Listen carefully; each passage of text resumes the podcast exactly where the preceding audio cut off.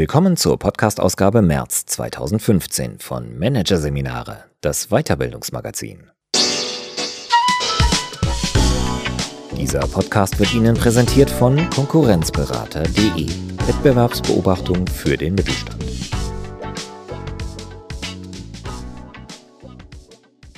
Weitere Podcasts aus der aktuellen Ausgabe behandeln die Themen Verkaufen heute, Türöffner Ehrlichkeit und Digital Learning.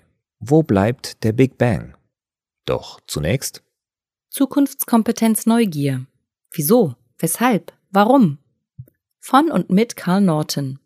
Wieso? Weshalb? Warum? Wieso sollten sich Führungskräfte mit dem Thema Neugier beschäftigen? Weshalb ist es entscheidend, neugierige Mitarbeiter zu finden? Warum sich ins Zeug legen, um die Neugier der Beschäftigten anzufachen? Antworten von Carl Norton, der die Ergebnisse der jungen und bislang kaum bekannten Disziplin der Neugierforschung zusammengetragen und weitergedacht hat. Hier ein Kurzüberblick des Artikels. Neugier nachgerechnet, wie Neugier und wirtschaftlicher Erfolg zusammenhängen. Besser durchdacht, die Wettbewerbsvorteile der Neugierigen. Proaktive Anpassung, wie Neugier kontinuierlichen Change erzeugt professionelle Schwarzseher. Warum sich die neugierigsten Mitarbeiter mit dem Untergang des Unternehmens beschäftigen sollten. Nach Fragen fragen, wie man neugierige Mitarbeiter findet. Und Neugier entfachen und befriedigen, wie eine positive Neugierspirale im Unternehmen entsteht. Die erste blaue Banane klebte an einem Pfosten in der Kantine. Dann tauchten immer mehr von den kleinen Stickern auf. Im Spülbecken, auf Druckern, an Türen. Und als sich alle Beschäftigten fragten, was es mit diesen farbfremden Früchten auf sich hat, begannen diese zu sprechen. Allerdings lieferten sie keine Antworten, sondern warfen in daneben geklebten Wortblasen neue Fragen auf und provozierten. Was könnt ihr noch außer Zahlen drehen? Könnt ihr mehr als Regale optimieren? Blaue Bananen, die Mitarbeiter von der Seite anquatschen. Klingt nach einer ungewöhnlichen Aktion. War auch eine. Die frechen Früchtchen waren nämlich Kern eines Programms, mit dem ein Unternehmen eine Eigenschaft seiner Mitarbeiter fördern wollte, die in Unternehmen eigentlich nicht auf der Lernagenda steht. Und die in vielen vielmehr einen schlechten Ruf genießt. Die Neugier. Neugier bitte erst ab vier lautet die landläufige Einstellung. Das ist etwas, was Sie nach Feierabend an Ihren Nachbarn auslassen können.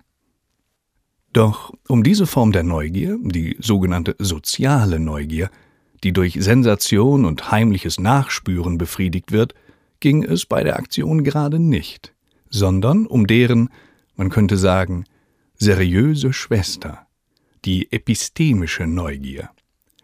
So wird in der Psychologie der Antrieb bezeichnet, dem Organismus Informationen zuzuführen und diese möglichst tief und umfassend zu durchdringen. Die Entwicklungspsychologie bezeichnet die epistemische Neugier als menschliche Erfolgstugend Nummer eins. Die Management- und Karriereforschung hat sie dagegen bislang weitgehend links liegen lassen. Neugier? Wen interessiert's? Patrick Mussel brennend. Der Psychologe von der Universität Würzburg gehört zu einer kleinen Gruppe von Wissenschaftlern, die sich mit Neugier und deren Bedeutung im beruflichen Kontext auseinandersetzen und auf die man nur dann stößt, wenn man eine gehörige Portion Neugier fürs Thema Neugier mitbringt. Aus 2200 alltagssprachlichen Formulierungen über das eigene Neugierverhalten im Job hat Mussel einen Selbsteinschätzungstest zur Messung der Neugier von Beschäftigten entwickelt. Die sogenannte Work-Related Curiosity Scale WORKS und bereits in mehreren Unternehmen angewendet.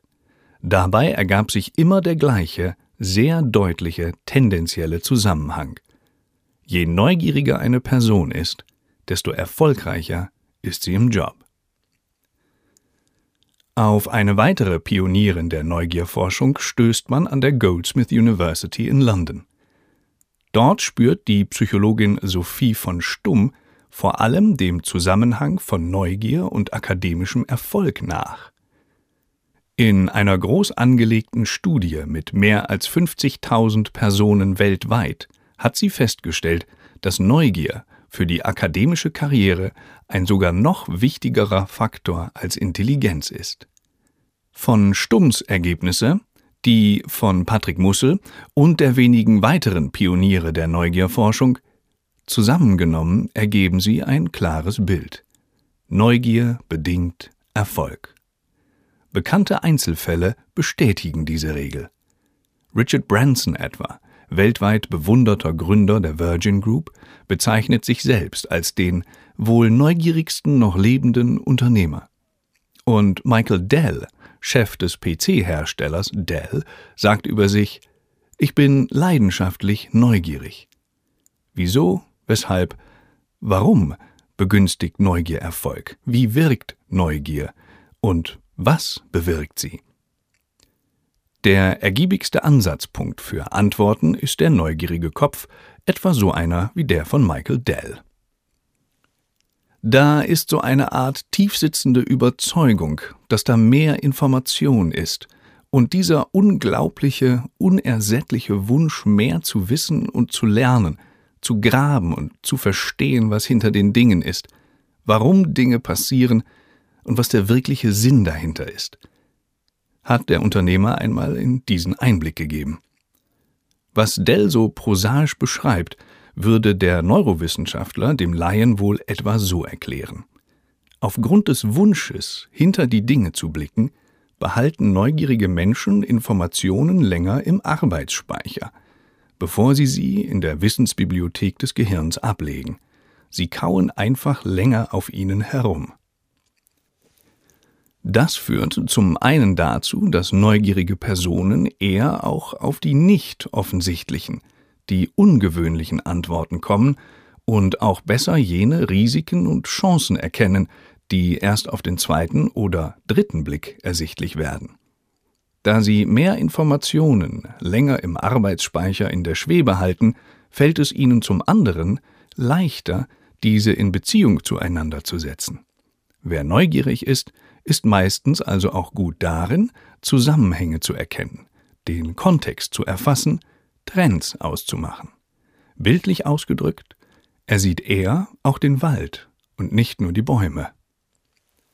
Besonders relevant für den Unternehmenserfolg dürfte in Zukunft die Kernkompetenz neugieriger Menschen werden, Fragen stellen.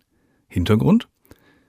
Die sich gerade entwickelnde Big Data-Ökonomie produziert zunehmend Daten, in denen massenhaft Antworten zu finden sind. Das Wissen, das Unternehmen weiterbringen kann, wird künftig sozusagen auf der Straße liegen. Man braucht nur die richtigen Fragen, um etwas aufzulesen. Neugierige Beschäftigte haben diese weit wahrscheinlicher als weniger Neugierige. Beschäftigte mit ausgeprägter Neugier finden aber nicht nur eher neues Wissen, sondern können mit diesem und deren Anwendung auch besser umgehen. Die Bereitschaft, Neues zu integrieren, ist eine Eigenschaft, die mit Neugier stark korreliert. Abhängig vom Grad der epistemischen Neugier wirkt Veränderungsdynamik sogar nicht nur nicht als Stressor, sondern kann im Gegenteil sogar als motivierend empfunden werden. Das haben wir immer schon so gemacht, ist ein häufig gehörter Einwand in Veränderungsprozessen. Stimmt, antwortet der besonders neugierige Beschäftigte, aber anders funktioniert's besser. Im Rahmen seiner Feldforschung hat Psychologe Mussel festgestellt, dass mit einem hohen Neugierquotienten im Unternehmen, also einer hohen durchschnittlichen Neugier der Beschäftigten, oft sogar kontinuierliche proaktive Anpassung an sich verändernde Marktbedingungen einhergeht. Insofern sind die neugierigsten Mitarbeiter die besten Agenten für Wandel im Unternehmen und sollten in Change-Prozesse eingebunden werden. Eine Möglichkeit, sie im Unternehmen zu identifizieren, bietet die Works von Patrick Mussel.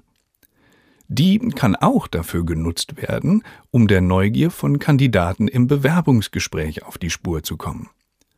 Ein anderes, zwar nicht wissenschaftliches, aber wie sie selbst sagt, sehr zuverlässiges kleines Verfahren, um festzustellen, wie neugierig ein Bewerbungskandidat ist, hat Kelsey Meyer, Gründerin der amerikanischen Kommunikationsagentur Influence Co. entwickelt. Erstens rät sie dazu, die Neugierfrage zu stellen.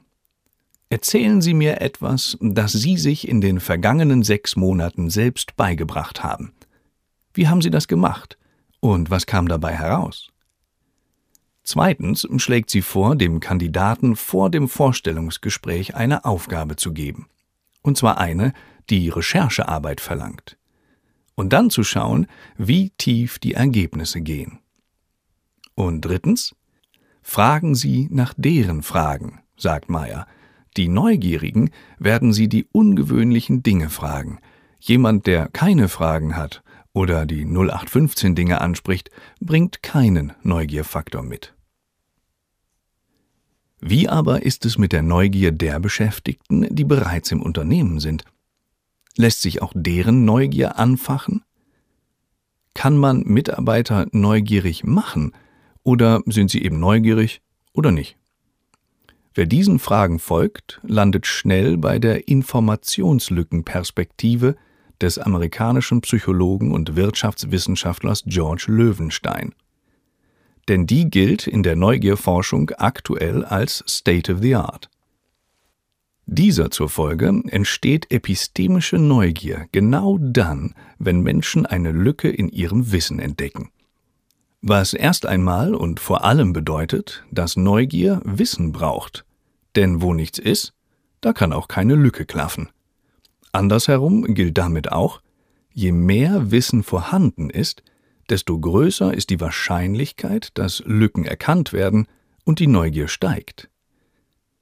Das ist der Grund, warum sich bei Experten oft der Eindruck einstellt, umso weniger zu wissen, je tiefer sie in ein Thema eintauchen und ihre Wissbegier mit ihrem Wissen kontinuierlich steigt. Dieser Gedanke, weitergedacht, führt zu einem einfachen Weg, Menschen neugierig zu machen, ihnen ihre Wissenslücken bewusst machen. Allerdings funktioniert das nicht mit dem pädagogischen Zeigefinger, denn der löst eher eine Reaktanzreaktion aus, in diesem Fall also die Tendenz, neues Wissen zu vermeiden. Eine Variante, die funktionieren sollte, Menschen kontinuierlich mit neuen Erkenntnissen zu dem Thema beliefern, mit dem sie sich gerade beschäftigen, diese aber erst einmal nicht erklären. Die Wissenslücke wird dann sozusagen mitgeliefert. Auf einer Veranstaltung der Deutschen Gesellschaft für Personalführung Ende September 2014 in Berlin wurde nach diesem Schema Neugier generiert. Bei der Konzeption des DGFP Lab wurden genau diese Erkenntnisse aus der Neugierforschung genutzt. In kleinen Gruppen arbeiteten die Personaler an Antworten, die sofort in ein kollaboratives Wissenstool eingegeben wurden. Über dieses blinkten die Antworten dann jeweils auch auf den Bildschirmen der anderen Arbeitsgruppen auf und kurbelten so die Neugier der Teilnehmer an. Wie sind die darauf gekommen? Welche Überlegungen stecken dahinter? Der Neugierplan ging auf. Ein deutliches Indiz? Am zweiten Tag der Veranstaltung war nicht nur kein Teilnehmer nicht gekommen, sondern es waren sogar drei Prozent mehr da als am ersten Tag. Über soziale Medien verbreitet hatte das Format weitere Neugier geweckt und Neugierige angelockt. Ansätze, wie Neugierentfachung nach diesem Muster in Unternehmen aussehen könnte, finden sich bei Google und in der Innovationsschmiede 3M. In beiden Firmen gibt es Formate, bei denen Mitarbeiter ihr Wissen an Kollegen weitergeben, in Form von kleinen Vorträgen, die allen Interessierten offenstehen. Im Sinne eines Neugier-Managements ließe sich dieses Vorgehen wie folgt weiterdenken. Jeder Beschäftigte, der im Zuge seiner Arbeit neue Erkenntnisse gewinnt, teilt diese mit seinen Kollegen, etwa mittels eines kollaborativen Tools. Bei allen Mitarbeitern, für deren Arbeit diese Erkenntnis ebenfalls relevant ist, bedeutet die Benachrichtigung die Markierung einer Wissenslücke. Wieso soll das so besser gehen? Was steckt denn da dahinter und wie funktioniert es genau? Die Beschäftigten werden neugierig. Wahrscheinlich sogar weit neugieriger, als wenn die Wissenslücke durch eine Führungskraft oder einen externen Berater markiert worden wäre – denn Wissenslücken haben auch eine soziale Komponente. Ihr Gewicht ist umso größer, je näher der Aufdecker der Wissenslücke einem steht. Das hat die Neugierforschung herausgefunden. Anders ausgedrückt, was der Kollege weiß und was man selbst nicht weiß, macht eher heiß als das, was der Berater einem an Wissen voraus hat. Es macht neugieriger. Ähnlich wie bei Google und 3M könnte der Erkenntnisentdecker diese dann in einem Vortrag erläutern, was die Neugier der Kollegen stillt und im Idealfall eine positive Neugierspirale in Gang setzt.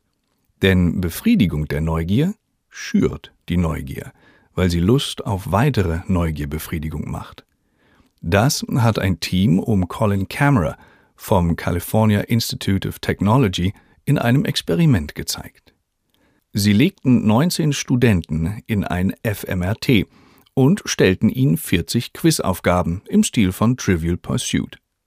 Nach dem Lesen jeder Frage wurden die Teilnehmer gebeten, still die Antwort zu raten und gleichzeitig anzugeben, wie sicher sie sich waren. Dann gab es die Frage erneut zu sehen, diesmal inklusive der Antwort. Die Beobachtung der Forscher Kurz nachdem die Teilnehmer die Frage das erste Mal sahen, gab es verstärkte Aktivität in drei Hirnbereichen dem linken Caudatus, dem präfrontalen Kortex und den parahippocampalen Gyri. Der Caudatus sitzt an der Kreuzung zwischen neuem Wissen und positiven Emotionen. Er ist gut vernetzt mit dem dopaminergen System, also den Bereichen, die auf Dopamin reagieren und, sehr vereinfacht gesagt, Glücksgefühle und Motivation erzeugen. Der Wunsch nach Wissen beginnt quasi als Dopaminverlangen, das in den gleichen Bahnen verläuft wie die Reaktionen auf Sex, Drugs and Rock'n'Roll. Wird die Neugier befriedigt, wird eine hormonelle Belohnung ausgeschüttet, und eine solche macht grundsätzlich Lust auf mehr. Das Spannende daran? Die enge Verknüpfung des Neugiersystems mit dem dopaminergen System lässt vermuten, dass sich der Belohnungseffekt bei der Neugierbefriedigung nicht abnutzt. Ähnlich wie bei der sozialen Anerkennung, von der man nicht genug haben kann. Im Gegensatz zum Geld, dessen motivationale Wirkung schnell verfällt.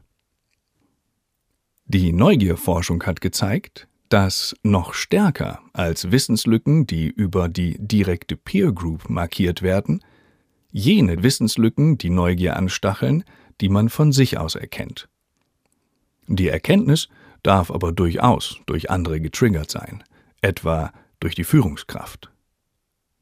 Wie sie diese Art Neugiererkenntnis fördern kann? Etwa indem sie immer wieder jene Art von Fragen stellt, die in der Businesswelt bisher kaum Platz haben. Etwa Was wäre, wenn? Was wäre, wenn sich in Ihrem Unternehmen die Neugier der Beschäftigten verdoppeln würde?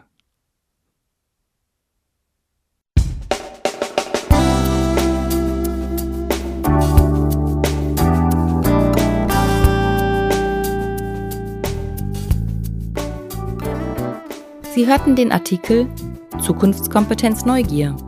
Wieso, weshalb, warum? Von und mit Karl Norton. Aus der Ausgabe März 2015 von Managerseminare, produziert von Voiceletter. Weitere Podcasts aus der aktuellen Ausgabe behandeln die Themen Verkaufen heute, Türöffner Ehrlichkeit und Digital Learning. Wo bleibt der Big Bang? Weitere interessante Inhalte finden Sie auf der Homepage unter managerseminare.de und im Newsblog unter managerseminare.de/blog.